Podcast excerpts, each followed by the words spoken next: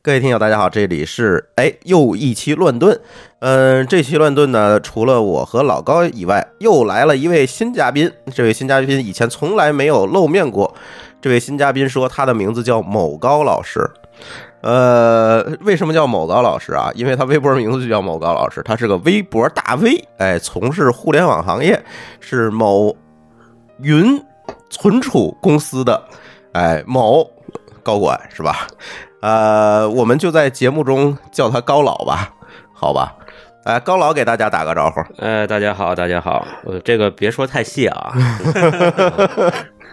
呃，这期乱炖呢，我们又准备了，哎，八个话题，又准备了八个话题，然后，哎，还是这样啊，我跟老高一个一个的来，嗯，第一个话题其实大家挺感兴趣的，第一个话题就是，呃，今年的这个 MWC 是吧？世界移动大会移动大会，哎，MWC 还是 WMC 啊？ MWC， MW 就是世界移动大会，然后呢，一般在这个大会里，每年都会发布一些旗舰产品吧，这些手机呃现厂现在商，这些发展能跟移动沾边儿的产品都跑到这儿来发了，哎，像 CES 基本上现在可能都已经越来越走下坡路了。呃，CES 其实 CES 的梗儿，其实咱可以回头再聊，因嗯为 CES 其实这几年走下坡路还是有它自己的一些原因的，咱也知道。对，你看，嗯你看西克派的都赶在这个期间发，对对吧？对对这个会我其实头一 次听有每 MWC 其实有每年，就每对年二月嗯每年都有。每年二月春节后的这个时间，啊，CES 倒是经常对听，那是一月初嘛游戏机什么的都在那儿发，对对对，对那个偏娱乐了，嗯，对，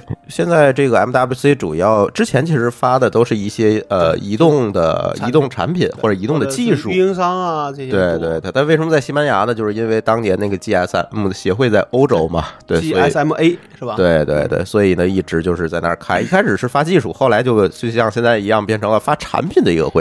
但是在这现在个只要跟移呃叫什么跟移动沾点边儿的，哎，比如笔记本儿对，反正也是移动的嘛啊，， 对，对，所以那个今年其实大家最关注的还是。我不知道别人啊，反正我比较关注的还是这个华为发的这个 Mate X，这还有一个厂商吧，呃，三星好像也发了吧？对也也啊是也是那其实他们的共有点就是都是折叠折叠屏，对折叠屏，对吧？但是折叠屏这个东西，我先说我的感受啊，嗯，就是我找不着它的使用场景。那天我跟书记也在说这个事儿对，它的使用场景到底在哪儿？就不够典型，对吧？嗯，不够典型。，还是有一点儿。我说我自己啊，嗯举个例子比如说我手机和 Kindle 嗯一起用的时候，嗯，其实 Kindle 是个，你看华为那个打开以后跟 Kindle 长得特别像，大小和尺寸，对，你这是往好的方面想，啊，对我得往好的方面嗯想对吧啊，。但你想，你那个是共用一块电池啊，你没电的时候你怎么办，对，对吧？一个是没电的问题，再有一个就是它打开那个尺寸可能是比较奇怪。呃，一个奇怪，接一近个是正方形，我觉得没有哪个应用，我必须说我可以单屏用，又可以就是这个什么，就是在对那个方屏上用。这就是另外一个问题吧，就是生态的问题，生态能不能去支持它？不是，我没有这个需求这么用啊。对，这这当然是从需求出发，但是生态也不太可能专门为它去开发一个，就是在这两种场景下可以切换的这样它一如个果 app。如果说它那个切换相对比较简单，这个倒不是不难，而是说嗯你知道有什么场景，说我一定要单屏下来，比如说我是既是个手机应用，又需要特别大的屏幕的时候，地图嗯对又没有那么大的需求，我这对个小屏我也能用。对，它跟那个 iPad 的场景还不一样，我就是一个大屏应用，对，就对我这好，很我就明白做一 iPad 适可配能就好嗯是。在家里或者就是在这个适合大屏的时候对用了。对它这个说能大能小， 可电池是一是一块儿啊，对吧？对，对吧？我觉得这个确实电我池它好像也增加容量了，倒但是我觉得是这样，他肯定是说他读，可能说你可能用小屏时候多，用大屏时候少，嗯，那你那个待机可能能跟现在一对样，，但是我都用大屏，可能待机就差不多了哎，对你就真的你因短了，为你屏大嘛，你肯定还是还会增加耗电。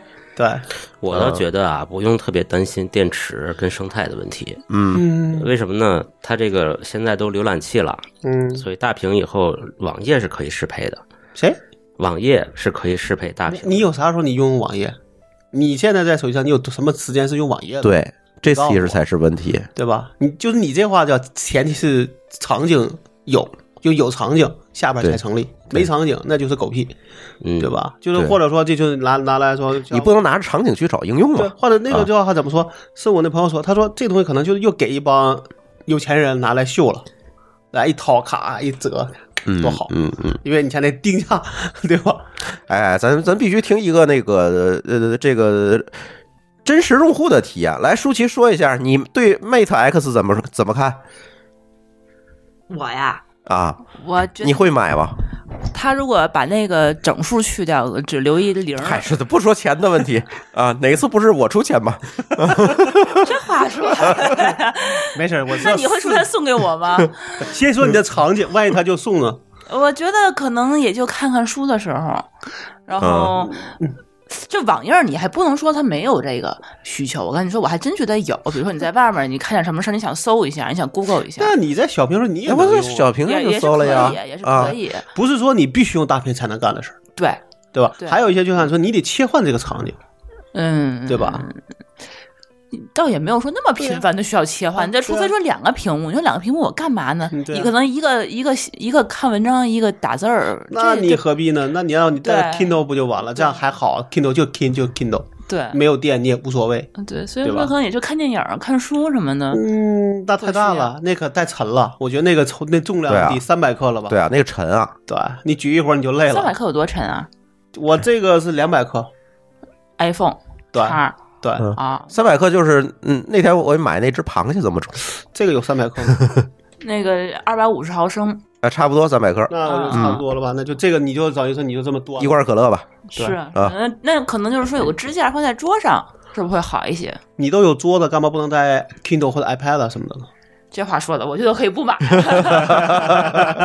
完了，我我觉得是这样，我是有一个单一设备的，需求就是兜里这样揣一样。他有个怨念，就是对我一定用一个设备解决所有的问题，是吧？我对那我就觉得我只带一个就行了，对吧？我就不要俩了。我觉得这个这个折叠手机啊，有一个场景嗯是说，我既不是坐在办公室里，我也不是走在路上，嗯是偶尔暂时停下来的时候，我要有一个大屏。但我跟你说了，那个电的问题可能就是你现在的痛，其实你说痛还不是电，那而是是啥屏幕本身的寿命，还有那不是，我倒觉得寿命那个寿命应该其实我倒是觉得不是问题，本身它那个它现现在在就是柔性屏幕对，它现在那个东西，我觉得解决问题就还是那个弯，就是弯直弯直的、那那它个是软屏哈，对柔软性，屏它又不筋膜呀。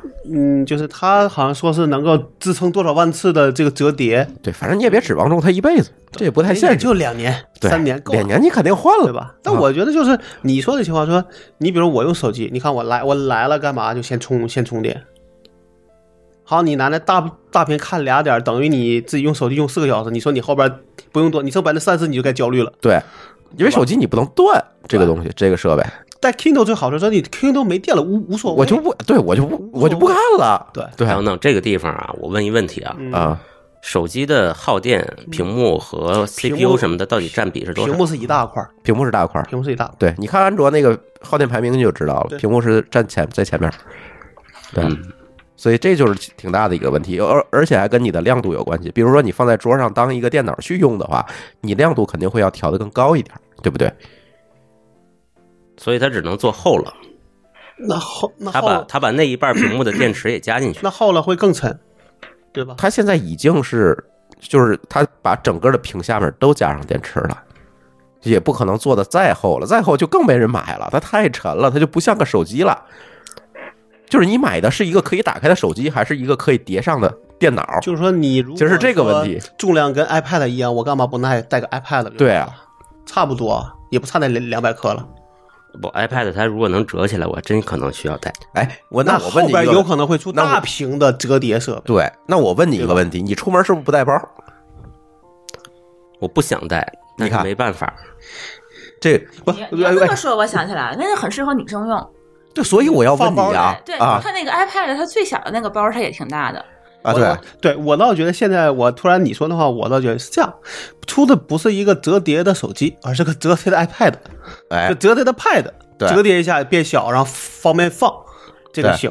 对但你手机你能变大，我觉得是意义不大。而且你们有没有想过，就是在当年那个多普达那个手机出来的时候，嗯，是我我知道多少但它里边有折叠设备吗？还是不是说折叠，就是嗯它当时出来的时候，其实那个多普达的设备，那个手机，所谓的手机，要比咱们当时用的一般的手机要大要沉。对对对，还厚呢。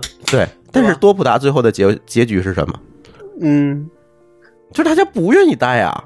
嗯，不是，大家把它的定位是一个能够打电话的掌上电脑，不是，我觉得当时的问题可能还那会儿就确实是也是没啥场景，第二就它太贵了。对，用问的题是在我觉于得现在华为有场景 吗？我觉得问题他用的还是一 Windows Mobile 的问题，嗨， 这个咱不说，当年他也没有安卓，没有 iOS 呀啊我，觉对得吧？那时候就是所谓的应该这样想，说在塞班之前的所有的系统都不够好，嗯，对吧？但是你会发现苹果一出，它呃那个塞班也也退散了。对对吧？就是我觉得，首先是你操作系统本身不够让大家能够方便的问题，嗯，对吧？所以像触控啊，对吧？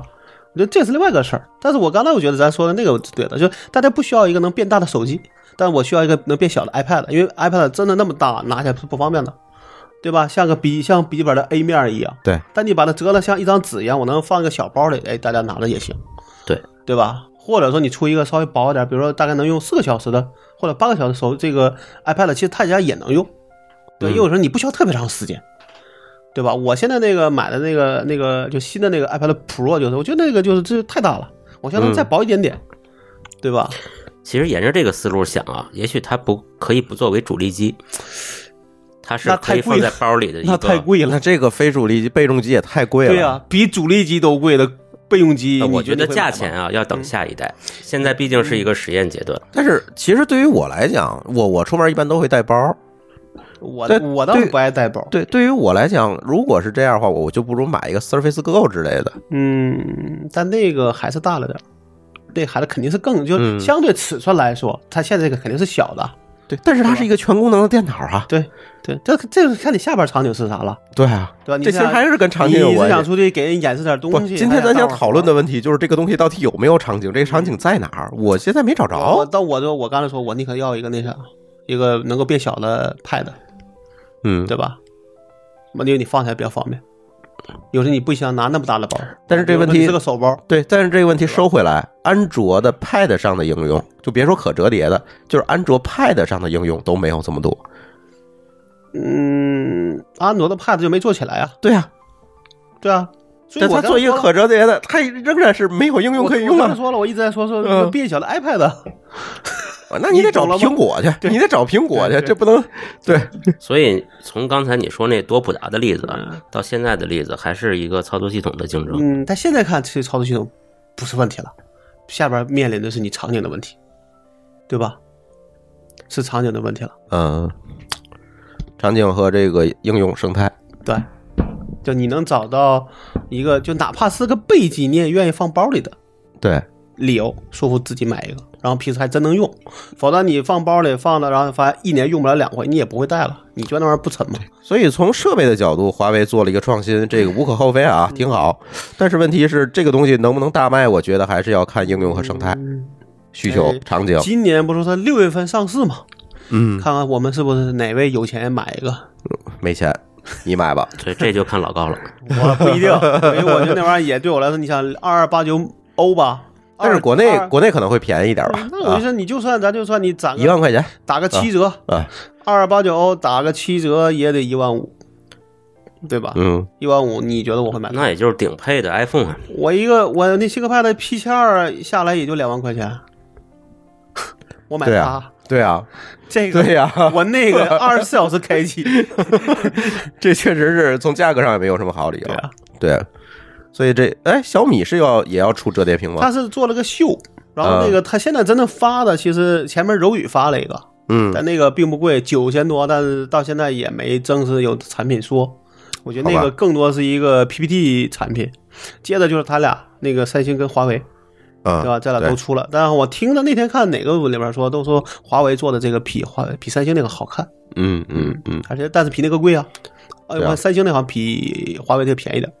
三星那个是往里折，呃，我没注意这所个以它还细节了，它还多了一块屏幕呢。对吧？它主要是那摄像头难看了，它摄像头占了个角，就你的屏幕就不就不是长方形了，斜了个边儿，嗯，那你就不好看了。你因为我觉得人还是喜欢这屏是个方方正正的。反正我现在换手机就是就是看手机实在不行了，我就跟着跟着换嗯， 就完了。主流旗舰机买一个，然后就差我不多也不看这些东西了。你对真去是看这都去细研究这这事儿太伤神了，你知道吗？对。嗯，行，MWC 还有什么要补充的吗？ M 大老师没啥了吧？就还是在说嗯五 G、今天的新闻不说说北京移动说年嗯底之前，五环内五五 G 就能铺完嘛？五 G 的基站又回到五 G 的话题对了，。对，这个这个这个咱可以再说那可以再说了。对对对，行，咱下一个话题吧。呃，哎，这个话题其实是资本圈的话题，呃，这话题也已经很久了啊，这是前两天我 们才得到的这个新闻，然后我们就列到这提纲里了，就是淘运资本被坑了。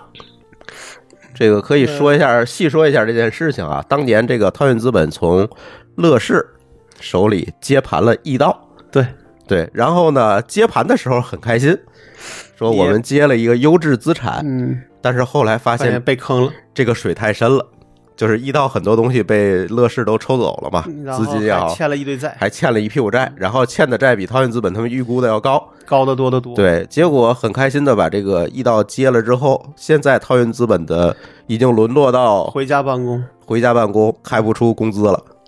你说这事儿怎么整？这又是一个被乐视坑这的。个只能说贾贾跃亭这个事儿哈，从一六年吧，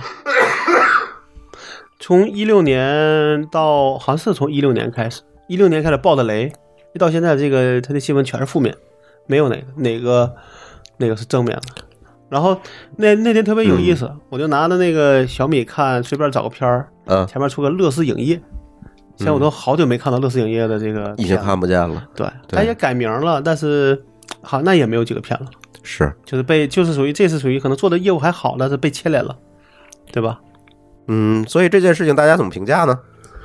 评价评价是淘运资本活该，还是乐视太狡猾？本家说说，你来当当坏人，怎么让我当坏人呢？你就是坏人哎嘛。我一就直是我们坏人当太多了。我一直特别疑问一个问题啊，嗯其实当年乐视开始出事儿的时候，包括这个这个贾跃亭老板跑路了，嗯，这过程中好像没有见到这个什么正规的途径，有有他对他的这个定性也好，或者是什么判断也好，嗯，但是私下里都说说他是骗子或怎么样，嗯但是好像没有什么官方的口径，有吧？你没法说官这个官方啊，大家现在都是商业纠纷，对吧？对啊，你都就是商业好像也没有人起诉他，有啊有啊，不有啊其不可能其实不是他是那个乐视，对啊，对吧？你现在一堆，他不现在已经被列成那个叫什么他？现在已经回不来了嘛？对，就是你回来你就出不去了。对啊，就马你你你可能不是那什么，你是被列到那叫什么那个死失信执行人对，你就没法坐飞机、坐高铁，那你不能坐飞机，你还怎么出国？嗯。难道游过去吗？呃能触动出做外行的不限制，哦，啊好吧，做外行的不所限以，制。所以这个淘运资本这件事儿，其实还是当年乐视这个事情的对，余一波。个嗯余波呃余波，波对，但是他是一个被坑的最惨的嘛，嗯，像恒大什么最最起码人家没被坑死嘛，不对，啊，那个谁是是坑坑了一百五十亿，比这个坑大。但是人家没黄啊，这淘运眼看就黄了，对，就是那个是说啊我大不了断我断一头，对啊吧要说断一头，这个是整个都没了。对啊，这 all in 了，对，也不是，我觉得可能就是原来可能觉得这事儿十个亿、二十亿能搞定，但是可能发现五十亿都你就你就整个把身家都压上去了。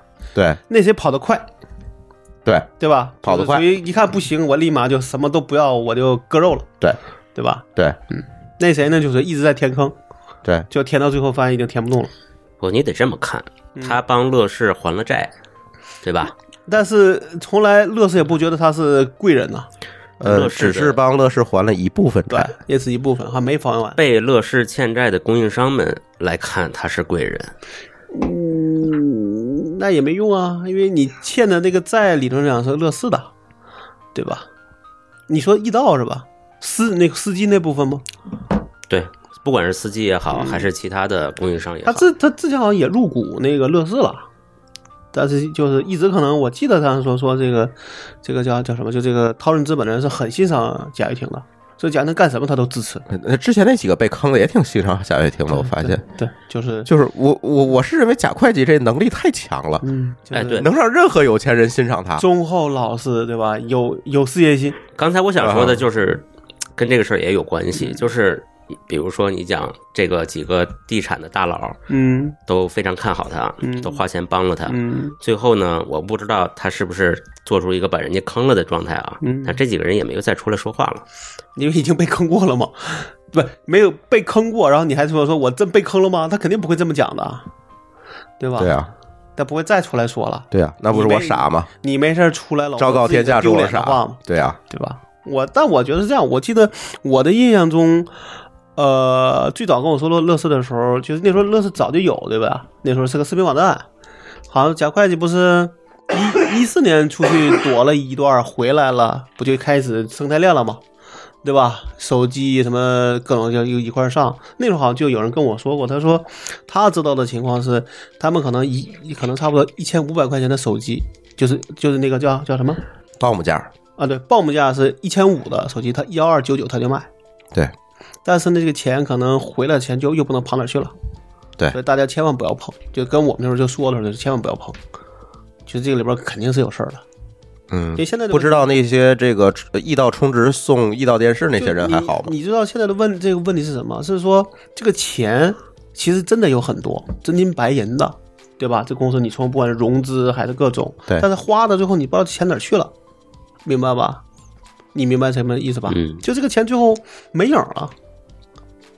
那这个也事儿是本事啊，呃，据说是什么什么什么，这个确实是对吧会计的本事。对吧这会计假会计嘛，人会计出身对，的，因为他还有个上市公司呢，对吧？对啊，他居然就看着他也是这各种欠债，各种怎么对着，你也不知道哪儿去了。但是说对这个才是问题，对，就是这个钱你真的正规花，我觉得你花钱能把这么多钱都花光，这也是本事，嗯，对吧？嗯，我是觉得那钱可能真的家里边可能有很多猫腻，对吧？他还自己说我自己没房子，对吧？也没车，对什么都没对都没有，对吧？怎么着？然后，然后他自己说自己很穷，但那钱哪儿去了呢？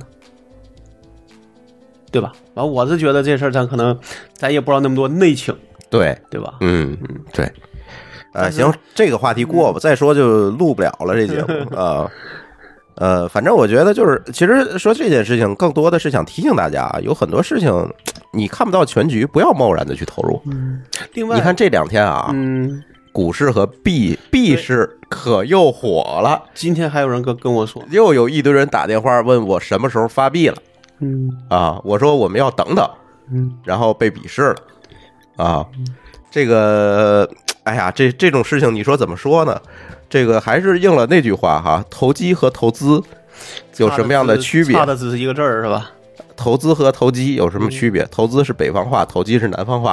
啊所以，所以大家别忙于在没有发现、没没有看明白这个市场全貌的情况下，这个贸然的投入哈。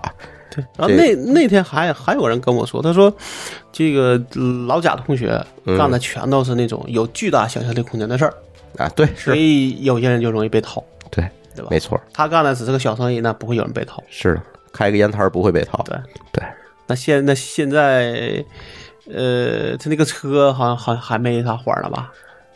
那那 PPT 上的还在嗯啊。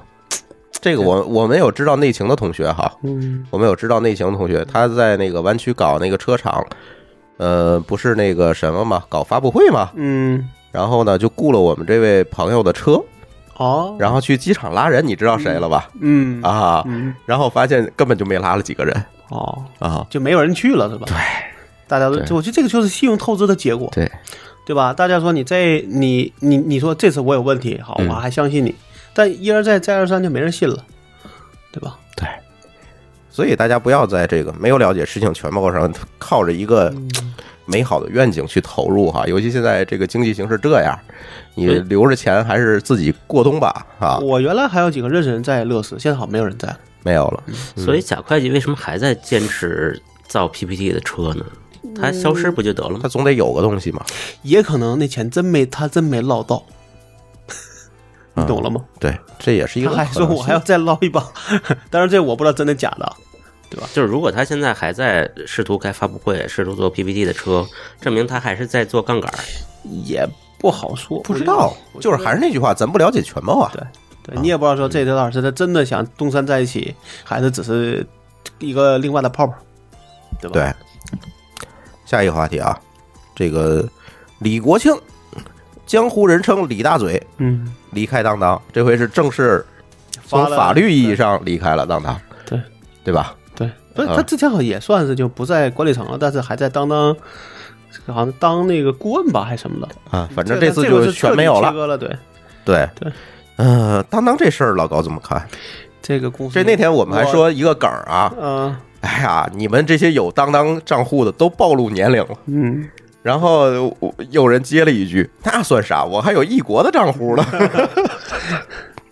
嗯这对，个我前天还昨天去哪个去哪儿见人，好像当当还在做广告，就在那个电就电梯屏幕里面还做广告，就说好像买多少送多少的嗯，活动，应该还在做。所以你也不能说他的用户都是老用户，可能还会有人买。但嗯是我觉得，就是直觉啊，这没咱没有数据支嗯撑。我我觉得我周就完事，从我周围人看，没有人去当当买啥这个东西啊可。能就是群体的问题。说白了，去亚马逊买东西的人都少了。比如，比如说，那他比如说这种活动，假设只针对学校做呢，对吧？对，对，比如说对我的教材这个辅这个教辅类的东西多，或者说比京东好，那你也可以有一块市场。而他还，我看那个谁，那个鱼鱼不是也发了一个所谓的一个类似的这种声明类的，他说他现在也是盈利的，对吧？啊，盈利咱不否认这件事情。去年去那个新国展的图书展，嗯当当的展台很大，跟京东差不多，嗯嗯，所以他看样子还是比较活跃的在这些事情上。这可能里边还有一些细分市场，对对吧？京东可能只能做那种比较泛的，可能是可以，但太细的可能还是靠这个什么来去做，就是靠嗯对很多的这个公司来去填缝。嗯，对吧嗯嗯，但是他，咱就不能认为当当是一个就是互联网一线公司了嘛，这个大家不否认吧？对，但是另外卖想卖给海航，不是正好赶上海航自自己有问题吗？对，对吧？也没卖成就是也没卖成。嗯，但是当当这个这位李国庆同志，对吧？另外的问题，另外的问题就是这个在微博上实在是在朋友圈里，天天给人挖坑，在朋友圈里也挖坑。那朋友圈最起码不是每人看见，只有你能看见啊！那个不是我也没有他，但是他那个会被截图的哎，。你没他是吧？没有，没有，呵，我还以为互联网大佬你都有没，他只会就是他就是这种事儿一定会被截图，嗯，对吧？那截图那理论上，那你其实大家都知道，这也属于交友不慎啊了。也不是。我觉得那么多人总会有坏 人的，不或过者李也国是也庆不，觉李得国。庆这大嘴应该是有年头了。对，嗯那时候不说高老跟评价一下跟跟那个大摩斯吗？啊，跟大魔就是从上上完市就开始用跟他大摩斯吧，啊而且撕的比较不雅。啊，对吧是很难看，对按我按理说，一个开书店的人应应该比较文雅一些，是吧？对，他就是什么都想点评一下，可能。我跟我这个唯一的印象就是，我在很多年以前碰见一个当当的一个比较高层的做技术的人，大概啊是架构师这样子的。他们聊起来，我就问他，我说是不是你们李总这个人有点犯二啊，或者怎么样？他跟我笑而不语，啊微微点头，啊，那不就是吗？啊，那就承认了就呗是说。他内部可能也是这样子。啊啊，但他毕竟是创始人嘛，嗯对，对吧？我觉得他还是有点个人魅力的。对，应该会有。所以我觉得是凡是能成事儿人都会多多少少都有点能力，对吧？嗯啊，但是，呃，我跟当当可能认识人也不多，但是有，因为原来不是做电商那个圈子嘛，嗯其实当时还对跟刘强东一起对对开对开过会，但是你聊的也不多。后来我不就离开这个圈这个圈这个圈子嘛，对，但是，呃，说实话，就是做电商的运营，确实真的是挺辛苦的，对对吧？对，尤这其这是个琴行，对，就尤其这种竞争比较激烈，对吧？你得天天盯着竞争对手在干在干嘛，自己的事儿还不能还不能差，还不能太差。所以我觉得从这个角度上，当当，哪怕说无你无论李克就李国庆在里边起了多少这种，他跟就他这个夫妻档，至少在里边还是一个定海神针的对价这个对价值，对，这个是，对吧？对否则很多公司开开开你就发现没影儿了。嗯这很正常。包括我对给你，我给你，我给你举个例子啊，这可能扯得远点儿。当年在零七零八年的时候，有一堆的电商公司，其实都不大，就在所谓电商大爆发之前，就有一堆的公司。嗯，那个时候，你想，比如卖香水的，你知道有那叫什么吗？你不知道吧？我应该不知道，或者我忘了。那你就已经没有了，就是嗯可能就要么就被人收购，要么就是当年有很多细分领域的对电商，对，啊比如说卖手机的，啊，我知道了，呃，卖手机的我知道， 嗯就是这种儿，事儿，你会发现说，它这个里边儿，就是当当就算里边儿就算在那一代，嗯所谓的叫第一代做电商人里面，就算算是现在，如果他他说的盈利是真的，那就嗯算是活得还不错的了。对，对，有一些跟着那就是电电商理论上是个重资本的，就是重资金密集型的事儿，嗯对，因为你很多就要先进货，对吧？然后你再后收钱，嗯，是吧？然后你还有各种什么广告、促销、乱七八糟所有的钱你都要付，那你还要在里边能保证有一定的收益率，这才真的还是挺难的。嗯是对，我觉得二呢，我觉得也许是他故意的，我没见过他这个，我可能开会在一个场的没跟他聊过，嗯对，也许二只是为了吸引眼光，我不知道你们记没记得当当年张朝阳说过那个话，就是他那意思就是说我出来露露露脸儿，然后那个做各种生意、做各种活动，其实都是为了搜狐增加曝光， 张朝阳也挺二的，说实话，不是又跟嫩模在一起了 吗？对呀，嗯，但是有个性嘛，对吧？这你也知道嘛，就是有个性。呃，但是李国庆离开当当之后，去他去干了一件事情，嗯，去做区块链了。那个话，那个在他那里边没有说的特清楚，他说是去什么书友会，我后来才明白那是那个区块链的一部分。那是他呃那个号称是那个区块链项目孵化的一个，嗯，书友会是吧？哎，一个项目。我后来才看明白。对，然后我研我今天研究了一下他这个项目的白皮书啊，就叫 CRYSTO，嗯，有什么呃收获？没有任何收获，嗯，就是都是废话，就是都是套路。好吧？然后呢，而且它这个白皮书存在很大的合规性风险。按照目前中国的法律，这个事儿它是没法在在中国干的。嗯，是金融的还是什么？呃，其实你可以理解成就是一个 ICO 嗯，啊，就是一个 ICO。那好，李国庆在里边是个什么角色？是站台的还是创始人还是什么？这个我没细看，哦，对回去可以再看看。对，这个我没细啊因看为。它但是它这个意思呢，就是用这个币去做这个书友会啊等等这些东西的激励嗯啊，做这些事情。然后这个币呢，明确的写出来可以兑换成钱，啊，然后这就是问题了。这就是很大的咱不一个说问题别，了。就你就不是一个 ICO，你是一个虚拟货币，你也不能这么干你积分都不能这么干，你就别说虚拟货币了。对，你只能兑换东西，而且区块链到了今天，已经没有人这么玩了。就是你已经落后我了。怀疑他这白皮书他妈一年前写的，你知道吗？这这才是问那这题个。猜测一下，应该是被人拉进去站台的哎我吧？觉得应该是这个就我就唯一这块儿我没有看。对，啊你可以回去看看他到底是个什么角色。对大家，我们听友也可以看一下，研究一下他那个嗯白皮书。所以我觉得这干区块链这个事情，再加上他这个大嘴，这会不会给自己惹祸呀？ 看国家监管力度了， 对，别别回头拿他当那靶子了哈。这不好说。你他那么说，其实你看也没人管，对吧？这个在网上你也就是个言论自由，他说那些事儿也都不上，没法儿这个上到法律这个层面儿，嗯嗯对吧？最多大家喷喷他歧视女性，对，是吧？那也没有办法上到更高的层面儿。但是你搞这个我就不太好说了。我相信他应该还是有个尺子的，他知道哪些话是真的不能说的，能说的其实都是不是真的会有事儿的。啊，对，毕竟他不是小崔对，啊小崔也过关了吗？啊，对对对对对，这这个话题咱就不聊了， 这个话题咱就不聊了。好，下一个话题，哎，下一个话题倒是跟我们刚才说这事儿有有点关系嗯哈。第嗯不会说了，哎，这是我们微信群里面的听友天意提供的话题。哎，咪蒙的账号、微信公众号被注销了，是他自己主动注销的吧？嗯是被注销了，那这区别就大了。是被注销的啊，这很明确，而且是全网注销，就是不就所有允的地许再转世了。对，就是你犯了跟咪蒙相关的都不行对，不是相关的，就是这个主体再注册就都不行了。哦，那至少他得换个主体了，对呃，对对吧？对，因为这个对还没跟人绑定。咪蒙下面有十几个主体，嗯，那这十几个主体是不是都成了？，啊对那那这个倒也还好，只是这十几个主体被拉黑了。啊，对，只只要不是人被拉黑了就好。但是这不好说呀，这个解释权不在你这儿啊。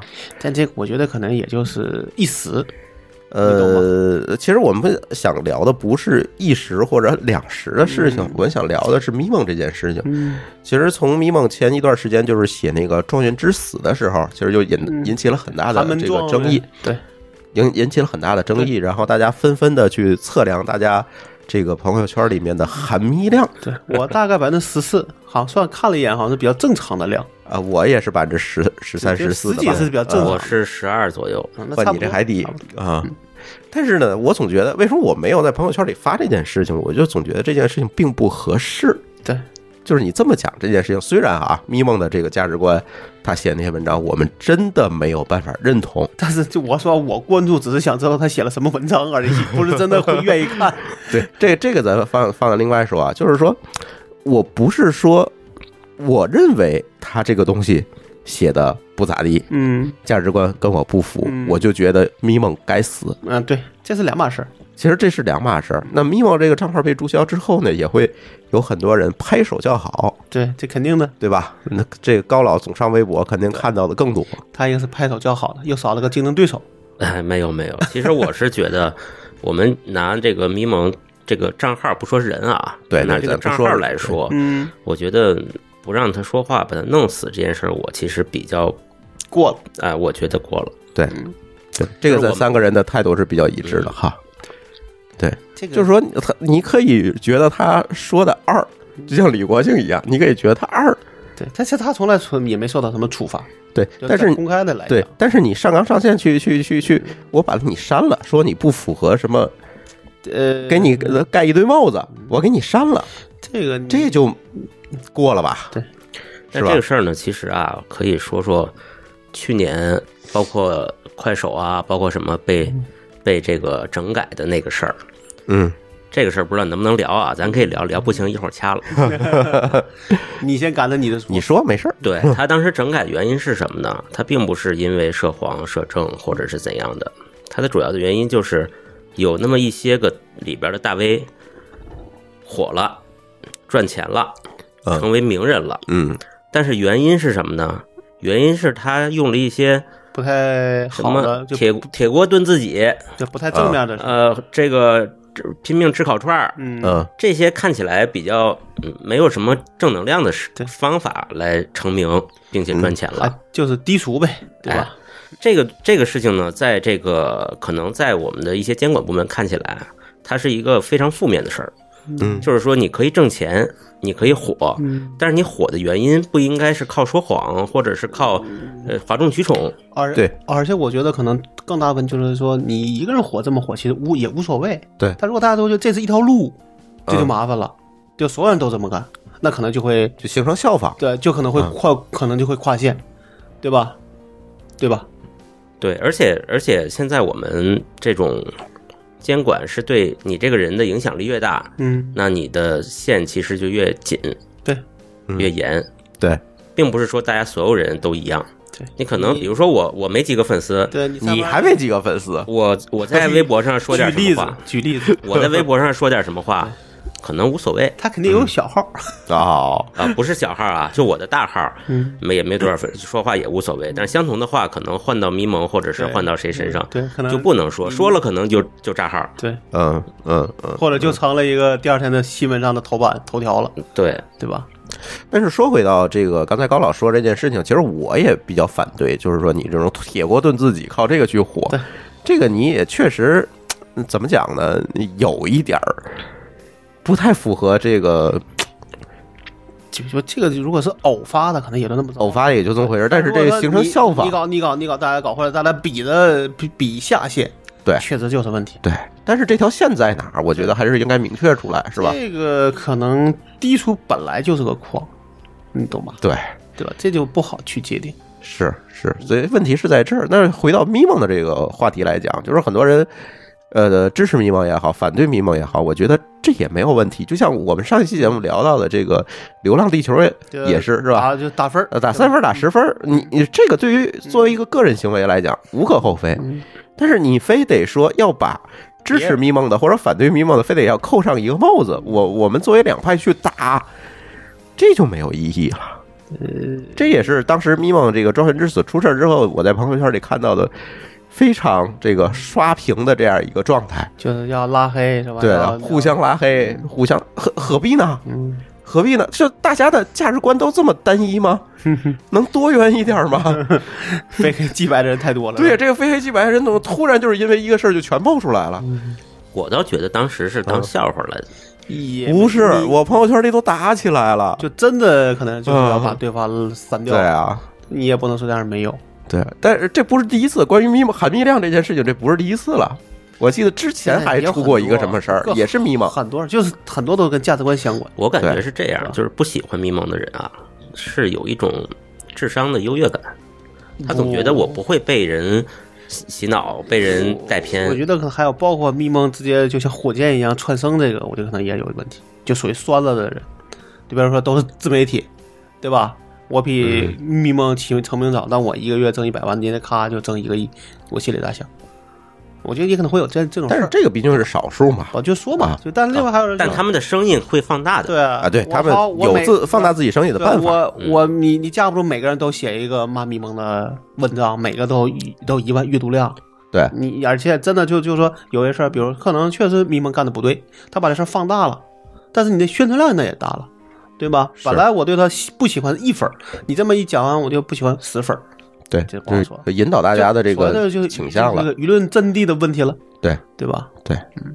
所以这这这个话题又又发现没没法深说了哈啊，行好，下一个话题，呃，下一个话题是这个高老擅长的话题了，嗯，下面两个话题都是他擅长的，嗯啊那个怎么注释你有意见吗注释是我写，这事儿我知道，他可啊能不知道，没事儿，你说吧。啊，就是我们前两天我们收到一个消息说，国内四百万路由器的 DNS 被劫持，嗯对，呃，什么叫 DNS 劫持？给我们这个不太懂技术的听友解释一下啊，就是你的路由器被别人登录进去，把路由器默认的 DNS 地址改掉了。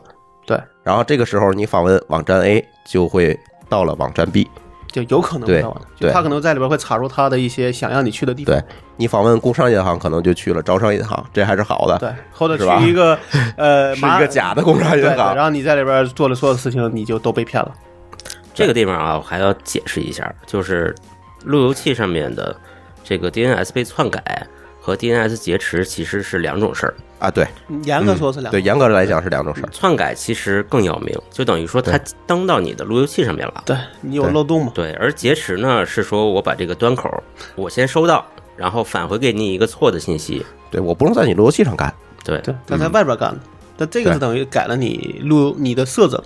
对这个事儿呢，我我在新闻上也看到了，嗯，好像的解释是说两波黑产互相黑。不是不是，那个是这样，我先说一个我自己的亲身经经历啊，都是零几年的时候，嗯，当时我在老家有不是也是有根儿，就是家里那时候你毕竟有时候偶尔回去一趟，啊，有根线嗯对，有根线，然后买了一个华硕的一个什么什么路由器放在那儿，也没升过级，正在放，因为我一年才回去一两回。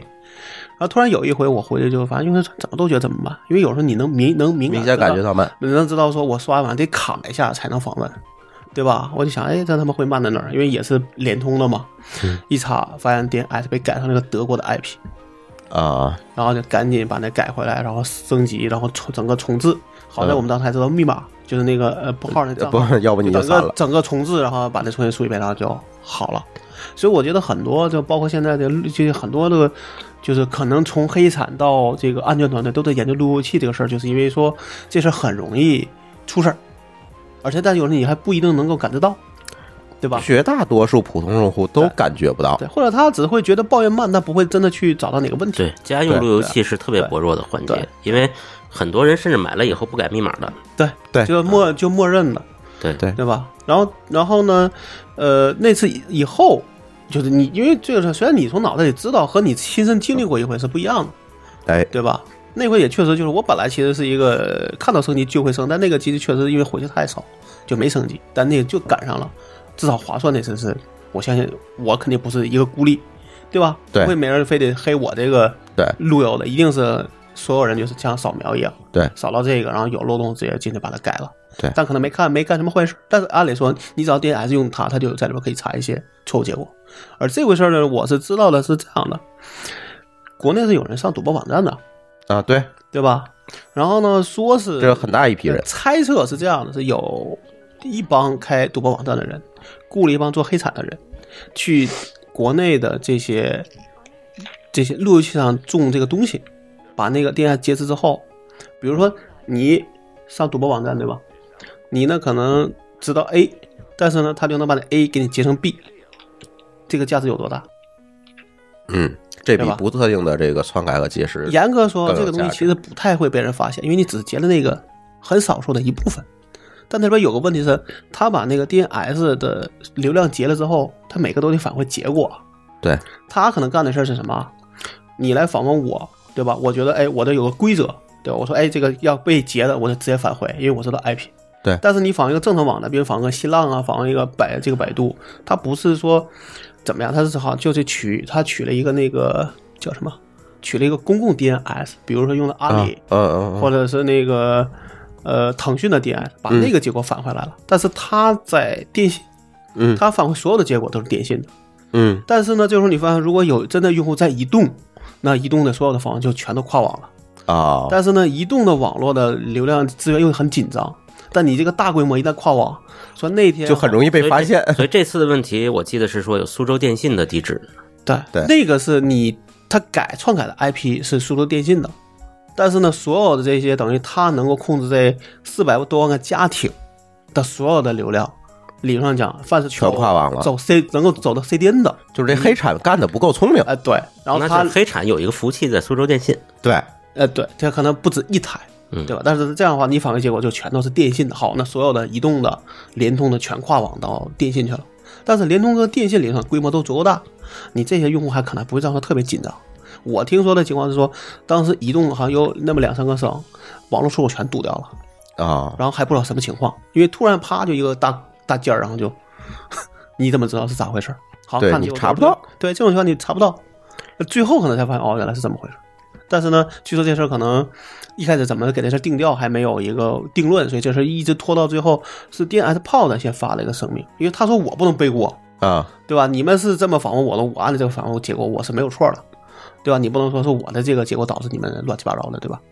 哦，就是这些电信这些运营商先排查到 DNS p o 那儿，因为有很多的域名是在他那儿做的解析，反正就是这个问题，就是他得先把自己锅先甩出去，然后这件事情爆出对来了，。然后移动可能也要甩锅，他说这个东西其实不是我的问题，对吧？只是因为这个乱，这个这个，这个因为这个东西出了事儿，对导致我这个结果最后，因为我的可能他的富余资源没那么多，对，比如说你天你晚上啪来一百 G，他就挂了，对吧？但是联通可能有一百 G，其实无所谓，对对吧？但是这个事儿才爆出来，就证明劫持这个事儿也是刚刚开始做。他可能一开始只劫持了，就只只把你那个 IP 改了，但是没有真正用起来。你明白啥意思吧？就是所有的这些流量可能都是对的，就是还没来得及改呢。对，或者怎么着，我也没就问是特别多的细节，应该理论上不是说一天劫持成的，对吧？但嗯是我也没具体他问、可能是已经先渗透进去了，嗯对然后下发了一次配置，对，下发配置的时候可能出问题了。或或者就是他这台 DNS 服务器没有配好，还有可嗯能是他这边在调，比如说，比如说我本来用的是当地的这个 DNS，后来改成他妈这个这个用阿用阿里的用腾讯的，对吧？或者怎么着的？因为它的量也可能比较大，等于四百万个家庭用的一个 DNS 来去扛请求，啊，而这个请求又又没有根据不同的对请求来源就是分运营商给他做解就至析少，说可能这个做黑展在这个事儿上讲是犯了一个低级错误，最起码没有买老高的哭。不也不是，嗯不是买我的，不是说他应该说我能分出来你是哪个哪个运营商的那不就是你哭干的事儿吗？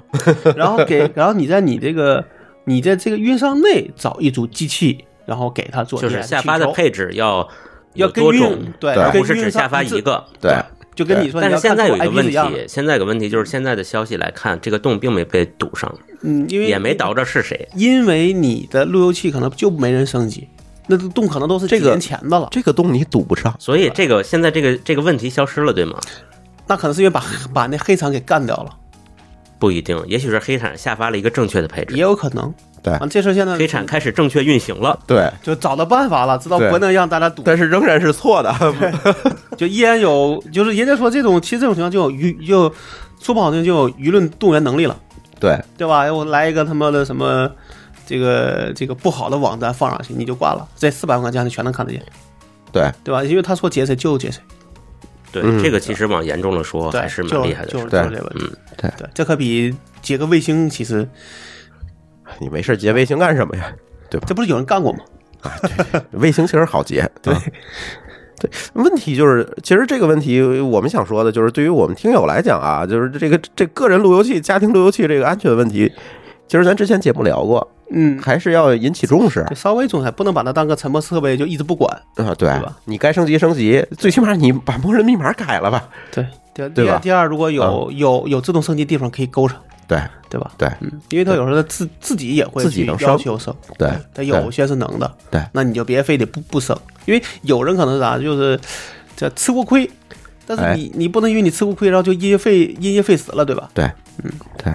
所以，所以在这一层上，我觉得这个回头我们找高老啊，还会聊一期关于这个信息安全的话题。这个、呃、可能就是就这两天吧，我们呃可能也会把这期节目放出来。然后下一个话题呢，其实也跟这个东西，跟安全这个东西有关系。嗯，前段时间爆出来一个新闻啊，阿里云的代码托管平台权限出问题了，然后导致了大量企业的源代码泄露。知名企业，哎，这个其呃所谓的阿里云代码托管平台，其实你就可以理解成是 GitHub。对阿里云版的，阿里云版的 GitHub，然后所有的这个很多企业的源代码因为配置不当，权限配置不当，然后呢导致别人都能看。对对，其实就是这么一个问题。对这个事儿，我也当时出来的时候，我就看了看相关的信息啊。其实严格来说，它不是泄露，配置它不就是当配置不当。呃，可能也算叫提示不当，权限配置到不底当，那个词代表什么意思？对，就是说阿里云这个相当于是阿里云的一嗯个 GitHub，对阿里云的 GitHub 有两个有两个开关，嗯一个是说我可以对所有的公网的用户都可见完全开放嘛，啊，还有一个是对平台阿里云的登录登录用户可见，就是平台可见，哎，也就是你阿里云账号你登录了，你就能看，你不登录就看不见。呃，然后你要大家把这个对，大大家把这个私有的，把这登录可见这个事儿，嗯大家理解错了，理解成一个全网可见了。我觉得这是阿里云的那个就这个云托管那个 PM 自己 YY 出来的想法，呃，这就是完全是一个 YY 出来的需求，就是包括 GitHub 在内，它也只有两种权限：私有和开放，私有和开放。对吧？我觉得这事儿就是阿里云的 KPI 导向，就是他给这他个自己跟带登录客户 KPI、登录有用户数。呵，那有屁用啊！我就我觉得是这样，我要么就真的不能开放，要么就就是哦要么你就对内网用户开放有什么实际上的意义呢？就是你带登录用户的这个价值是啥除了除了刚才高老说这 KPI 问题啊， KPI 也就 KPI 啊也就 KPI，我觉得对于巨型的公司来说，KPI 本身就是价值和意义，好吧？因为对每一个人他都有对 KPI。，你在大公司你有理，对，你在大公司你 有理，对。呃，呃简单说啊，这这这，我再给大家呃把高老刚才说的事儿总结一下啊。其实阿里云平台呢，它有三种对这个代码库的这个开放状态。对，第一种是全开放，全网可见；第二种呢是私有，就是只有自己能看见，对吧？但是在这两种通常会用到的权限之外，它莫名其妙多了第三种状态，叫阿里云用户可见，就是我只要登录了阿里云的账户，我就能看。所有的企业，这些中招的企业全把这事儿理解错了，理解成我选上这项只有我自己能看，所以他那个提示肯定也是而且那是一个默认选项。呃，现在这个事儿扯不清了，但我觉得至少在那个题上讲，可能没有说清楚。对对吧？没说清楚，这是肯定的。嗯，对，就是这么重要的一个，就涉及到企业源代码安全的东西，他居然没有说清楚，我不知道这帮 PM 脑子里想的是什么。呃，后边的更大的锅就是有人反馈了，他们还不重视，哎对吧？到了最后，这已经已经闹大了之后，才挨个公司打电话说要改对这个权限，对对吧？呃，阿里云一贯如此，不发微博，不重视。其实这个呀，你反过来讲，GitHub 上也有大量的把自己的代码搞成开放的。那个，但确实是自己的锅，对吧？我也见过啊，把我们那个库就放在 GitHub 上，就你我们一搜我们那个名那名呢，就就我们一搜就知道那是我们的文对件，那文件一搜，哎对，GitHub 有几个？你一找，反正都是中国公司，你一联你一联系到说，哦，我这是忘了。啊，对吧？他本来可能他自己见过，然后自己为了这个测试方面就把库放进去了。对但他一提交这边就忘了说这个应该删掉，或者嗯不不提交到版本库里边。那我就这你就你就帮忙赶紧删掉，对吧？或者说这也是你应该做的，对对吧？因为我们在所有协议里边都是有这个要有保密这个要求的。对那这个按按理说这个锅他甩他甩不掉，不能赖 GitHub，对对？吧？这就是你自己事儿。而且 GitHub 你如果改权限的话，它会有非常明确的提嗯示，红字儿，而且你要把项目的名称敲进去才能点 yes，嗯就怕你嗯就怕你搞错了。对，比如比如把不应该开源那个开放的给弄进去了，是对吧？，然而我试了一下阿里云是完全没有这个体制的，随便改好。，OK，啊，对，OK 了，你改 好了，他也不告诉你会带来什么样的后果。包括记那个 GitHub 上说，很多人就在天天研究 GitHub 上这些代码，因为很多就是有账号、密码，有各种各样的 token，对，证总能找着。。对，但我觉得这个事儿完全你跟跟 GitHub 没有关系，对对吧？都是你自己事儿。对，就是这是属于完全是阿里云的产品经理不专业造成的这个结果。但是在这里面，我会发现一个特别好玩的现象啊，呃，暴露出来的中招的企业都是一些传统企业、嗯传统的大公司，传统大公司，比如万科、咪咕，咪咕是中国移动，呃，对中国移动、咪对吧咕严格来说不算很传统了，它也算是互 联网了，对呃，但是仍然是一个反正大企业、大国企出来的吧，对吧？然后基本上都是这些传统企业。我觉得对于那种更一线的公司，要么就自己建，要么就是 GitHub 了。对，不会用它，对，不会用这个对中间的选项，对。对吧？对，而且这样真快，那可能还是在自建一个更好，而且更安全，或者相对来说更隐蔽吧。就是更隐蔽，不能说更安对全，对只能说因为更你隐也可能蔽。会有，你也会有问题，对对对。对，而且我估计在那上面用的可能都是因为都是阿伦的客户，就是直接选，就直接用它了选，择我可就以集成对我就不对用吧嗯别人家的了，可能这个能各种这个代码同步啊，对吧？各种东西可能会比较方便一些。对。而且阿里对自己的这个内网，我总觉得他有一个迷之信任啊。呃，我不知道你们记得不记得之前他那云主机嗯，内网随便访问，那个首先是一个大家对定义上的一个一个怎么说怎么说，就是大家已经理解乱了。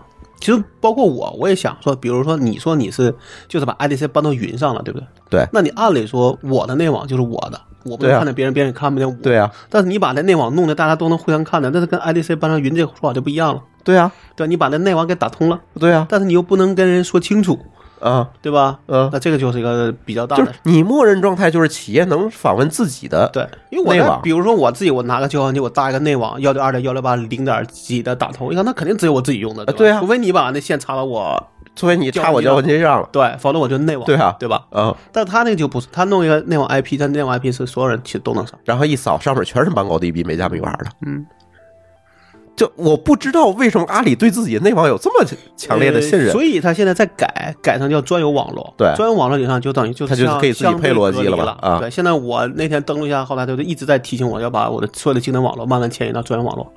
对他甚至可能会有一个时间点，说在说在，比如说在二零一九年年底之前，所有的就没有经典网络了，甚至就传统。但这也是一个问题，就是说它很多这个对 NAT 敏感的这个应用，用它那个专有网络会有问 题。呃，这是另外一个事儿，对，就是你就是我的意思是你应该首先加强安全，而不是把这个 feature 砍掉。但这事儿只能是说，你如果理解错了，你不能是靠阿伦自己去提醒客户怎么怎么样，这也真忙不过来。我我有一种感觉啊，还不就如是相对就是物理或者叫相对的这个大家都是隔离的，那是那就没就没这事儿。你我真你真需要那些配置都是你配的，对啊跟我阿里就没对关系。我我是同意这个观点对对至少，我对觉得你这不个能默认让我给我给我开开了。嗯也不是，他说当时是是是默认所有都不能，但你也但是有人就图方便，直接把那个默认配置全删掉了。但是呢，你就别忘了说，你能这样，你能跟你自己机器连，别的别人也能连进去了。他没有这个提我示，之前是好像说是有的，他完全没有这个提示。我嗯我他之前提说提示也是有问题的，明白？肯定有就问题就就跟刚才说的一样，你删掉了，可能他也不会想着说给你个对有明一个红字儿明确提示，对但是呢，删掉，但可能是有默是有明确的一个默认的，是阻止别人来访问你的，但是。嗯，大家不知道，大家觉得哦，删删掉能用就行了。很很多人就像你说，又不是不能用，啊呃对吧？好吧那，就这个问题了，对吧？没有那高更老想的深，对我说我有一感觉啊，嗯就是早期的阿里云，其实他们的可能是产品经理 PM 的思路还是一个 to C，嗯他没有想到这个大的，尤其是大的 B 端就客是户，越大的公司对这个自己的独立使用啊，对对吧？会更其实要求大高大的 B 端客户，他有自己的使用习惯和诉求。对对但是呢，阿里云早期在设计这些东西的时候，都可能是是偏向个人用户了，对对对吧？你就一台机器，对，嗯，包括它到现在也还有的一些，比如说跟支付宝的一些绑定啊，就是你总感觉在上面你只能是个人你不能是个人企业用，户，你如果是一个企业的话，就特别麻烦，嗯，到处都别扭。嗯，对嗯对。然后但这个可能它会慢慢改吧，但我觉得有时候但现在其实实再改了，对，但它是可能比较有慢，但是仍然有痕迹。嗯，这个肯定的，你这个很就到现在可能就是逮到哪个有问题就改哪个吧，嗯，对吧？你让他重新梳理一遍产品，可能这事儿也很难了，因为产品太多了。对，呃，包括这些页面、啊这些功能，对吧？就像说你这里边，如果哪个资深的人走了，下边新人怎么可能知道这些弯弯绕绕是啥？那最他好的办法就是不动，对吧？我觉得他内部，我觉得他内部少搞点儿 KPI，少整点儿人，这些时间和精力都能富裕出来。这很难， 这很难，嗯这很难。哎，大公司病吧。嗯，下一个话题啊，又是一个大公司。嗯，这也是频繁在我们节目里聊到的大公司，特斯拉。今天爆出来，就是在我们节目今天录制的今天爆出来了，国内市场降价了。啊，这个我给大家念一下啊，最大的降价幅度是三十四万。三十四点一一万元是哪款呢？是 Model X P 一百 D 这款，就最贵的那款，原价幺幺八点九三，现价八八十四点八二，这也是最贵的这一款，也是它最高价从一百多万变成了八十四万。对，可能大家呃更关心的低价的哈，最便宜的，原来最便宜那款呢是四十三点三万，现在降到了四十点七万，降了两万六，这也是降价幅度最啊不是最低的，次低的一款。对，嗯、今天在群里呢，大家纷纷的讨论，买不起还是买不起是吧？呃，不是，不是，不是，不是，纷纷讨论，可能这个事情呢会改变一些人的购购车车的决策。明白，因为原来你是买不起，现在呢，蹦一蹦可能能够着了。嗯，不不不，我觉得不是这样子，是说原来我可能去买一个类似价格的汽油车，嗯对现在会变成对特斯拉了。对，是这样。我如果原来那其我买的是比亚迪，我现在还是不会买特斯拉。啊但不、是那不对啊！嗯你是现在是说，呃，至少对于大众用户来那来说，你这里最便宜的也要四十万块钱，但是你别忘了，电车它、呃、整个的保有成本低呀、你电便宜啊，你电车开就便宜啊。你要算总体的 TOC 的话，它还是便宜。这是要折到很多年里边是吧？我如果换一个油车，那天加亮那期节目咱其实聊过，嗯，呃，如果折成油车的话，应该是像他那辆，他那比亚迪，他那辆应该是五年就能把车价回来。你说烧的油是吧？这个应该对到不了，这个我有发言权啊！不我他开的也是比亚迪他住在通州，在上地上班，这是前提条 件。哦，这个距离远。对对，就他每天就开两百公里了是吧？对对因为对，哎我也是开的比亚迪 E 五，就是很便宜的一款啊。嗯这个成本确实低，第一个是不用保养，嗯啊、保养就不用花首钱。先保养费就去掉一大块电池，不需要保养吗？不需要电池不需要。第二是说这个百公里是啊，一公里是一毛钱，不到一毛。嗯，电多少一公里？呃，在家里充的电嘛，所以在家里是，对，油多少一公里？呃，家里是一度电五毛吧，对四毛九吧，我记得是对吧啊？是五毛钱左右。啊，对，我然后呢，用这个家里的电充满了是四十度电，嗯，差不多能开小一礼拜，嗯也二十块，钱。开小二一礼拜，对呃当然20这个块钱开的时间长短，这跟我距离有关系啊嗯，嗯，啊，差不我多我这车开一个礼拜啊，油车一个礼拜四百，人民币对，你开多少距离？就我天天上班啊上班下班，啊，从东八到朝阳门，是的，加一次回天津是吗？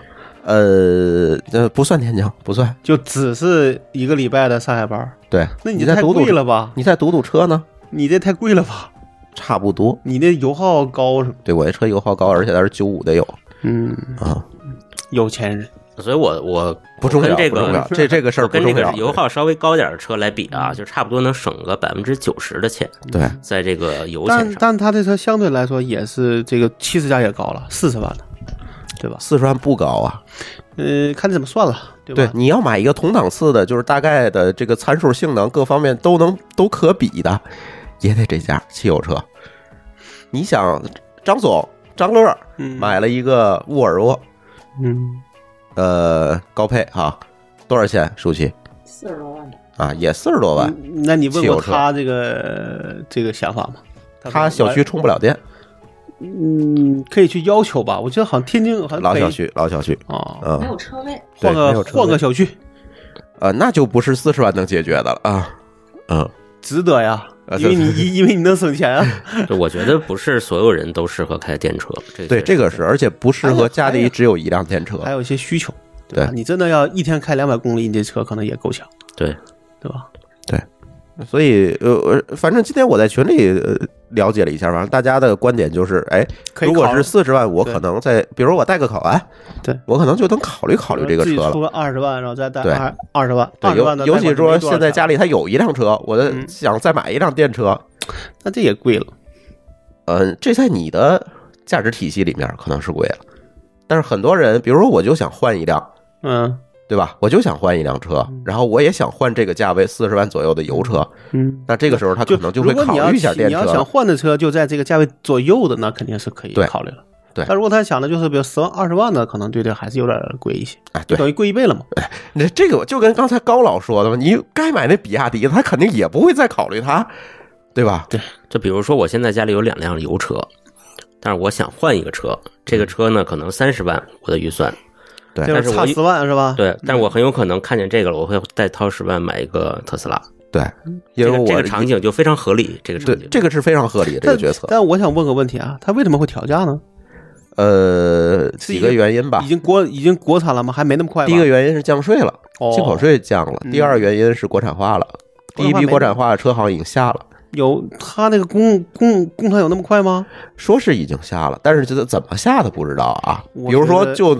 车运进来就装个门，它也叫在组装厂啊对，它也叫瞎了，对吧？在这个咱不说这个具体的人，但是它第一在中国建厂了，嗯，第二呢按，理说我进口税降了，对，按理说他要这种，那以后会卖更卖的更便宜，对对那吧我？看 Model 对三评价不是很高啊，这这个是低配版啊，来总来去时间来去之间，来总不是还吐槽了吗？啊低配版对，不低是，配他版说的是你看个头小，啥个了车他啊呀？他说这车看起来比宝来还小。你买个 P 一百 D 估估计很大，买 个那就买个 Model X X 呗，对啊，P 一百对啊 D 嘛，对他吐槽的是 Model 三，就是新对新，Model 三出是的这最早的那款吧？不不新出最不新是的啊，Model 这是3对对对 Model ，Model 三3是对后出的，后出后出，一百 D P 一百 D 应该是很早的了。嗯、所以说这件事情，我觉得就就是咱今天就是跟听友们说一下啊，这事儿就是它这个车降价了，但是就像老高说的，可能哎，对我我我就没有这个四十万的预算，我可能也不会考虑这件事情，但是我总觉得电车这个东西可能未来仍然真的没有了，真的就就是有油车没有了对，电车仍然还是一个看肉眼可见的一个趋势。嗯其实是想说的这么一件事儿，别管是特斯拉降价了，还是国产的这些电动车，像高老开的这个比亚迪是吧？ E 五是吧？啊，对对对，对啊特别便宜，特别好，安利一对啊下。所以说在这一块儿，其其实也给大家传达一个消息吧。另外一个就是特斯拉这个自动驾驶，好像是变成选配了。啊这个我嗯我这个这个这个消息我没看咱啊们，没看。对，但是大家咱家真真在做决策的时候，注意一下，特斯拉里面对很多里面模块是要加钱的，万一给你降价降配了是吧？哎，就这个不合适。哎，，对，这个不知道，因为我我我也没有呃今天，因为今天我刚看见这个表，所以我也没看更进一步的消息，所以不知道，所以这个消息只是给大家给大家一个参考啊。哎，最后一个话题，呃，CNNIC 第四十三次调查报告，呃，给大家念一下啊。哎，所谓这个 CNNIC 第这个调查啊，从哪年开始的，老高？九九年吧，从99九年年开始的，对，老高是呃第一次就上榜了，是吧？上过 c n i c 报告的人是吧？啊，对。然后呢，这哎第四十三次调查报告了啊，调查了一下中国互联网发展的现状。哎，我觉得有意思的一呃几个项目啊，我我挑出来跟大家分享一下。第一，中国的网民已经有八点九亿了，之前好像八点几，这回好像增速也变反得正越来放越缓慢了，对对。但是第一次报告我记得非常清楚，中国互联网网民六十 万，对，六十万到八点九亿啊，这才几年啊？九九年开始嘛，到现在二十年吧，二十年，对吧？嗯哦二十年，整整二十年，呃，上次报告是八点零二亿，现在是八点九亿，对吧？嗯，增速放缓，渗透率呢是百分之五十九点六，渗透率怎么讲？就是占比嘛，占比人口占比，人口占。比，对对呃，去那个上一次是五十七点七，对，对吧？渗透率增加了，嗯，是吧？对，呃，但是都都是在放缓哈。对，都是在放缓，因为下边人口里边可能就不是我们这些年轻人是主是主力了，应该可能是住是老年人啊或者对什么的了。呃，高龄的上网用户增加了比例，我看增加的非常明显，就是五十五十岁以上的。那就是说明在往上走，就是对不不是年轻人为为那什么了，对为增长的主力，对对吧？可能往什么四五线城市居多，对吧？乡村是吗？这我还真真没具体知道。呃，再有一个呢，呃其实那些数据都有，大家可以查一下，对我就不列出来了，我就列出来了我可能会比较感兴趣的三个点哈。第二个呢，就是受过大学专科、本科及以上教育的，就是包括专科以以内，就是受过大学教育的网民，占比分别是百分之八点七和百分之九点九。这意味着什么？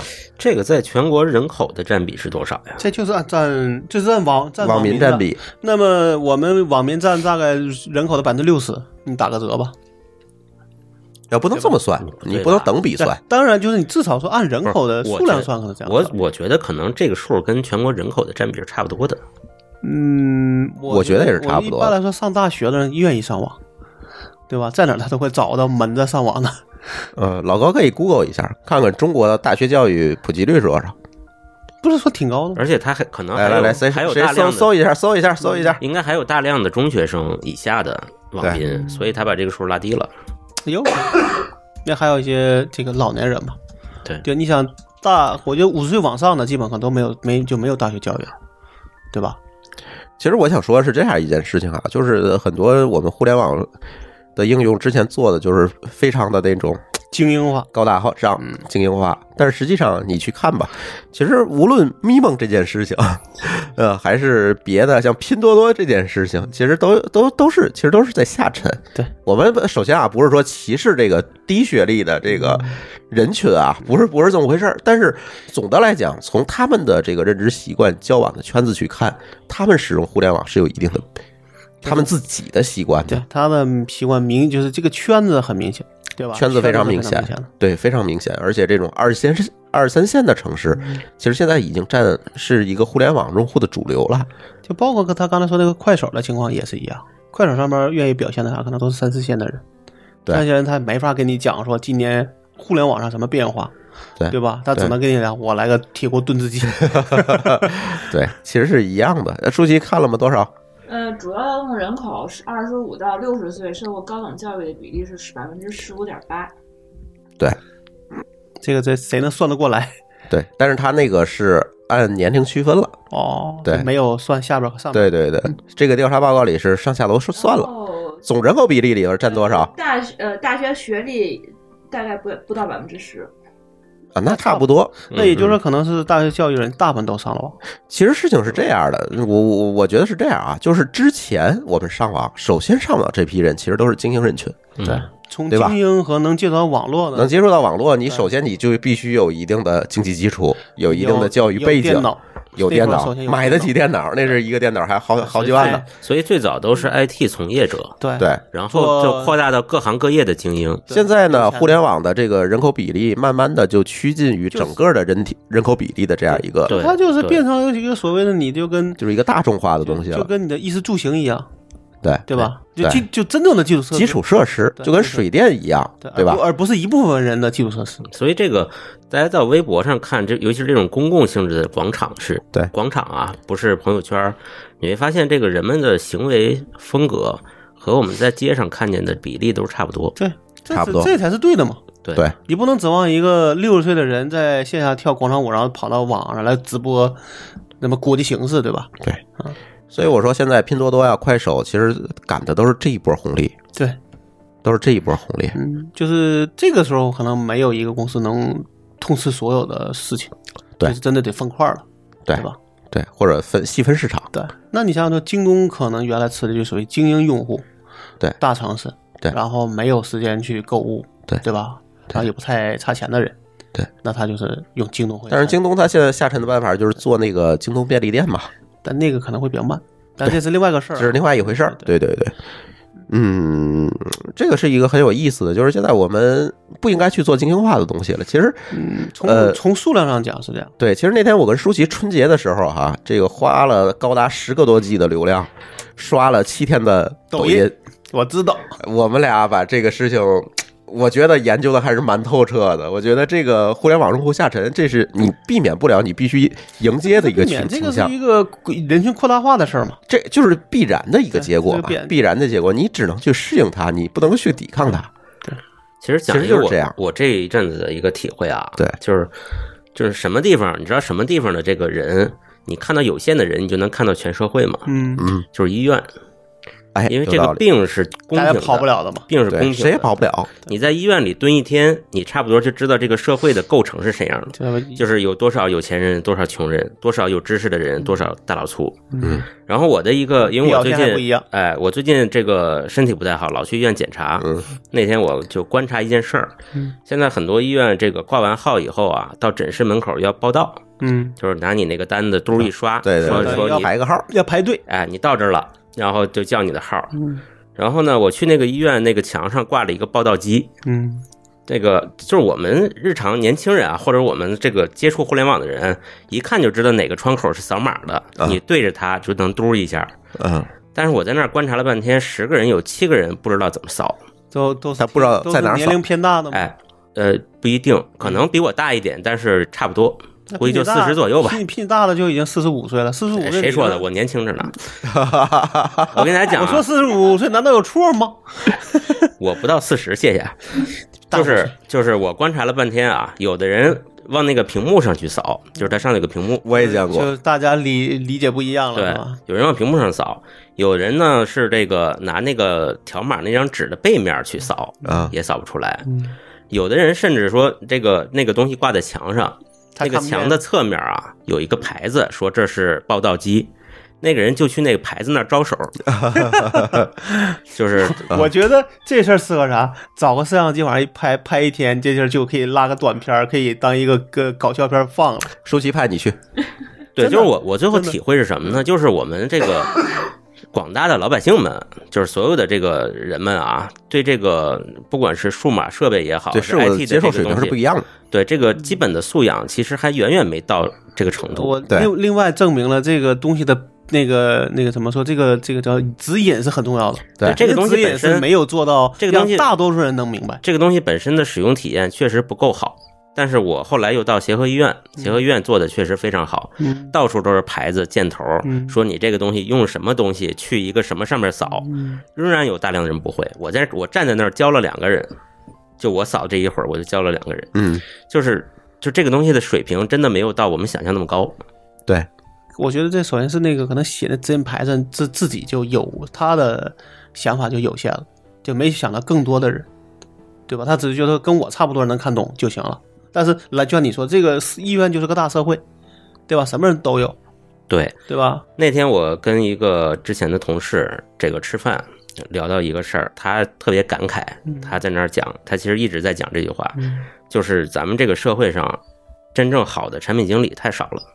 对，就是愿意从这个用户体验的角度来优化整个流程、整个场景，把所有事情都优化，不见得是网站，也不见得是 app，它就可包括能一句任何话一个事的情，说明，对，对吧？就是有人愿意站在用户的角度优化这件事儿，有这个能力的人太少了。没错儿，而且这还是一个嗯不断要去看结果再去反复优化的事儿，对，对，没它错应该形成闭环。对吧？因为你对可能说你今年这句话放在这里是对的，可能到第二年这话就不适合了，对吧？ 对，呃，说到这个，我我还想说一个反例，其实挺有意思的，就是你们现在可以试一下，找一个十几岁的小孩儿，你给他一个固定电话，你让他打， 他不知道怎么打。就是他没用过，对对对，这个这个有一个例子嗯啊，但是你就是给这个说手机，给他 iPad，他一定一会儿就能玩明白，对，哪怕就是之前没就用是过。他不知道应该先拿起那个话机，还然得后再先拨号，对他不知道。你你你你看过那个那个故事吗？那个例子就是说我们这一代人嗯说做手势打电话都是比个六，啊，对，哎，现在都他们就是是一个手掌。这么，这就是属于大家从最开始接触的东西是来去有区别的， 对，对对吧？对这个肯定是，对，那天就是谁跟我说，就是特别有意思。找一个十，你你随便找一个十几岁小孩，你给他一固定电话，你让他打，你让他打，一半的人不知道怎么打。剩下那一半儿也是可能见过别人打，哎对学的，对或者大概能想得起来，哎不过对他真打过。哎我对们我们家老大，嗯，我们家这个老大大概是刚才四年级，刚才我们家那个电话固话来一电话，舒淇还问我怎么接， 啊，我惊了，你我们知家道吗？我们家老大四 年级，四年级在电脑上有两个图标不认识，我得给他解释。一个就是电话的图标，嗯一个是存盘的图标，就是那个软盘，嗯他不知道是什么。那不我说这那是不 save，这是大号图标嘛？对他不知道，他为他说这东西为什么代表着对，为什么是保这存个意思？为什么是保对存？因为他没见过那东西了。对所以你下回应该给他找一张我真真找不正的着，软，我要能找着我就给他我看了。我那儿有，对，回去给他找一你个给，找一找。这是宝贝。哎，对这拿来给你讲说，为什么知道这东西是软？这个为什么能拿这个代表保存嘛？对，对吧？你看，这就是打印出来的结果， 打印出来的图标。而且还是立体的，这还能用，这还能用。嗯，这确实有一些，就是属于可能严格下来的东西，确实，对你不是那个时代人就不知道那是啥，对对吧？，对，你说那电话也是，嗯，他没那样的电话了啊呀。以后我跟你讲，硬盘那图标都不认，都不知道是什么。很多都有这个问题，对对吧？咱这知道能一看知道是软盘、硬盘，对他们说那玩意儿是个啥，对，对对吧？嗯，而且现在学校你也不用从那个认识软盘、硬盘开始教计算机了。对，生下来就就就就认识的东西，你还用教吗？触摸屏，对，要不然比如教材说都得改了比。比方说我们家，我们家就没鼠标，嗯，那这个人家说鼠标是什么东西，然后因为电脑现在都触摸板嘛，嗯，我们家就没有鼠标你们家是不不编辑视频？啊，对，场景场景，对，这是场景问题。哎，还有一个数据啊，也是我比较感兴趣，我拿出来跟大家分享一下。网民通过手机接入互联网的比例高达百分之九十八点六，这个咱上回录那东南亚的，我觉得我觉得那边一样都是这个问题，那边可能更高，会更高，那边可能接近百分之百都有可能因为。因为固网的人更少，对对吧？就他固网都没发展起来，对，嗯，对，所以手机这件事情，叫呃不对叫四 G，这个事儿大大其实的促进了互联网的这个普及。这个事儿其实特别有意思，我跟你讲一个例子，你就明白为什么会这样了。嗯，比方说，咱们看美国电影都有那电话打录机，对吧？嗯，对，就是那你算算中国的电话打录机的安装率有多少？肯定是嗯几乎零。为零，应该几乎可能为会什么有呢？这会有这少数有的，这个但就大部分是跨越式发展，把那带给跳过去嗯了。对，没错，这个我们之前节目里聊过。对，呃，今天特别有意思啊，我们今天啊用那个我们这个这个播客的这个 VIP 系统，我嗯们架了一个外线。在群里，今天让大家热闹了一把。嗯我把这个外线公布出来，说让大家可以打进来。嗯然后呢，我在里面设了几道题，你答对了就能，我这我这个分机就能响，嗯就能跟我们聊天儿。嗯，然后呢，我有几个电话没接，但是没接呢，他那个 VoIP 系统自动的就进了语音信箱，啊，没有人留言，大家一就是听就大家哦挂就没有没有没这个习惯，留言的我习觉得，我觉得惯。其实你说那个不是跨越，是大家习惯问题。就像我，我说要是要是语音信箱，我就一定不会留言，就直接挂掉。不是问反而你题，我也知道，可能你也不会听。是因为你的习惯也没有也被跨越过去了。，对，因为你的习惯被我跨觉越得再了。有这不叫跨越，这就是跳这过了这就是这跳过了这就是分别，对吧？这这，我觉得你你怎么这叫跨越？那你说我吃辣的和不吃辣，这个叫跨越，还叫大家的一个习惯上的分别？我觉得不是这我么觉得回是事儿，分别。是因为在固网时代，嗯电话找不着你是一个常态。你想跟对方沟通，想建立联系，你只能给他留言，让你再打回来，让对方再打回来，对吧？对，所以过往时代的时候，留言非常重要。对，但移动时代就不需要这个东我西了。我觉得也不是，也咱们你你我当然这个可能不一定对嗯啊，但是你想我父亲那代，那时候也是装电话，那就打一遍不行，再打第二遍呗。因为你首先你那个东西在第一代的时候就没有打入功能，就一电话，对吧？但是对吧不是啊？我们第一代电话的时候就有来电显示了，有来电显示，但不能记录啊，就是大家也没时间去看那个那个，比如上面谁给我打过电话，你也不会去看，对吧？就是有那功能，大家也不也不会去学，就是大家对所有固定电话所有的功能都不学，就是打和接，完了没有别的，最多有个重播，上面记录上就那拨号码加一重播够了。你说你现在那你会吗？你跟我上面有肯定那上面有一堆功能，你学了我吗？我觉得是这样，就是我们咱们这个电话进入咱们这个中国的家庭的时候，这固话进入中国家庭的时候，已经有传呼机了。它还没有达到能充分渗透到我们的生活工作中的时候，这个这个技术就变了，不像在这美个国已经几十哎年，就是固化的渗透率没有达到一个高度，对就变了。这还有我个新技术就来了。还有，我觉得可能就是大家那时候打电话的机会没那么多，或者它不是你你的一个做，就是打电话可能大家可能是聊聊天儿啊之类的。这不还是渗透？率问题吗？我觉得不是，我觉得不是，就是大家有重要的事儿，对吧？我觉得那可能就是我就在不断打电话，因为你你打录机也没用，我不知道你啥时候回来呀、我就要找你，那这你不能解决呀、对吧？那要如果不重要的事儿，那大不了我早上打一遍不行就不打，那我晚上再打一遍呗。你那这个就是啊，这那时候也我觉得也有一个可能就是啥、大家来的时候大家都把它当成是你打电话，我也打电话，然后没不同，大家都这么干，然后你就录了一个，就是有的功能你录一下，我也不我也不听，但下午知道你不听，那我也我也不会录啊。这个是我个习我我惯明白问老题高说的，对就是大陆机这个东西没有在中国形成网络效应，就没有习惯，没有习惯，就是不是每一家都有，我觉得这个就是大陆机的渗透率没有到。这个事儿有个问题，就是说你这个习惯到底是被打录机带来的，嗯，还是怎么来的？它一定是先有这个功能，你才会养成习有功惯。能但是没人用啊。它没有这个功能的设备啊，你就是有了，现在你会用吗？现在没有渗透率了。我对，现在不是需没有要了。但我是觉得就，就那个的，就那地方，大半有所有的功能，可能大大家都不会去学，为啥？只有重播是最简单，对吧？重播最简单，摁一下就行了。但你剩下的功能，说可能要设，还要点一下，说再再听，或者大家一回来一忙，可能就忘了，然后别人打电话，哎，为啥我给你留言你你你不接呢？或者你不听呢？那我没那没听啊，干两回你不会再给他留言了，一定是就打电话就完了，对吧？就跟我一样说，你看我的那手机上所有那些留言全都删掉，现在也基本就只有垃圾广告了，我也不会听，谁给我留言我也真不会去听，对吧？那我也很理直气壮，对吧？他也不会主动跳出来给你重播一下。我觉得这个在我看来其实是习惯问题导致的，这个东西没有用起来。国外我觉得可能是啥、就是那东西在一开始可能大家就说这个东西是可以留言的，我大家觉得可能这种他习惯第一我代我觉就嗯得能做在下国来外打陆机存在的时间足够长，以至于可以养成习惯。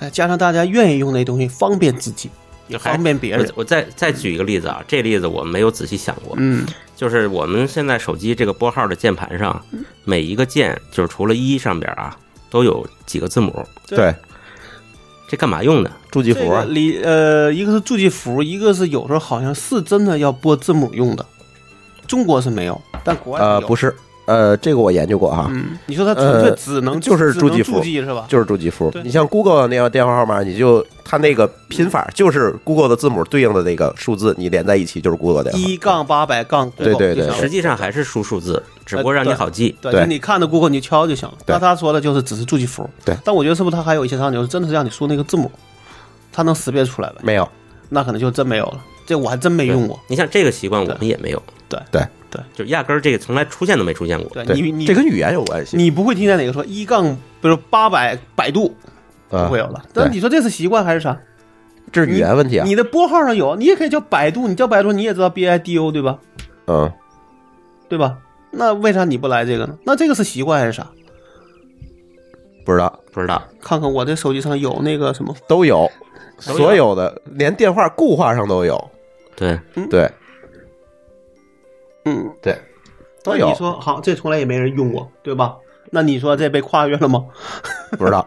不知对道。吧？这个当然，这个话题咱可能没有对结论，是吧？对对对这可以自己想去。对对对，我现在可能还有就很这个多东西，就是我到了国外一看他们那个写的，我就自然会用。你，但是在你国内没有人，我觉得设备的升级或者设备的这个都要可以叫做被跨越了，但习惯的东西你很难说被跨越，对吧？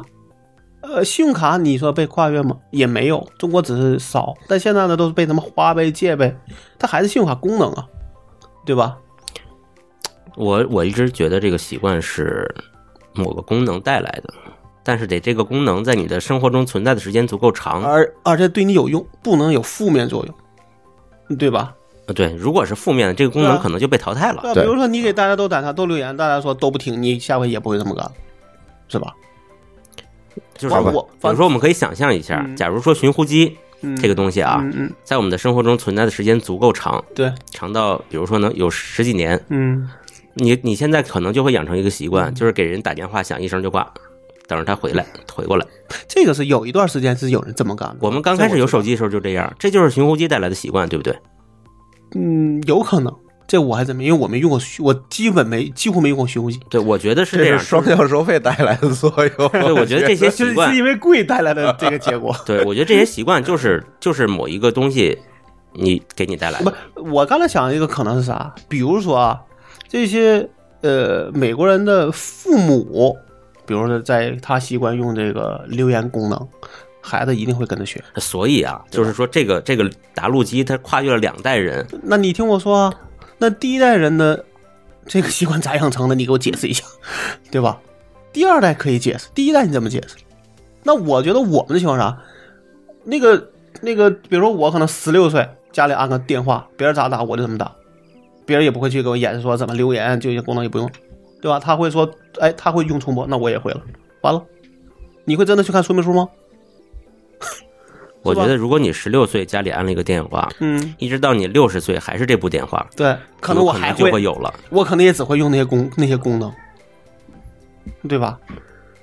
我可能也只会用那些功能，因为我觉得人这个东西就是你大概能满，比如能满足你八九十功能，你也就不会再去学了，除非这东西对你有很大作用。比如你比如说大家都给你留言，那你可能你会听，但是说比如偶尔一个人来留言，啊，你那我这个很难说那那个我们没话法假设了那个话怎么说？我记得有个人说的说，手机或者叫电话的东西是方便你的，是方便你找到别人，而不是方便别人找到你的。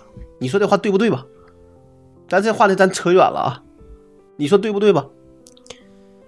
呃，过 这期节目时间到了，你们不能再聊了。 呃，最最最后变成脑筋急转弯了，是吧？对对对，这个这个脑洞我们可以后面接着开啊。这个呃，我们这期乱炖就给大家选了这八个话题，因为呃，我觉得这两周话题不是说这么多，嗯但是呢，老高哎，明天嗯要去美 国了啊。这个去开会，然后他要去一周，所以我们说这个这期节目我们抓紧给他录出来。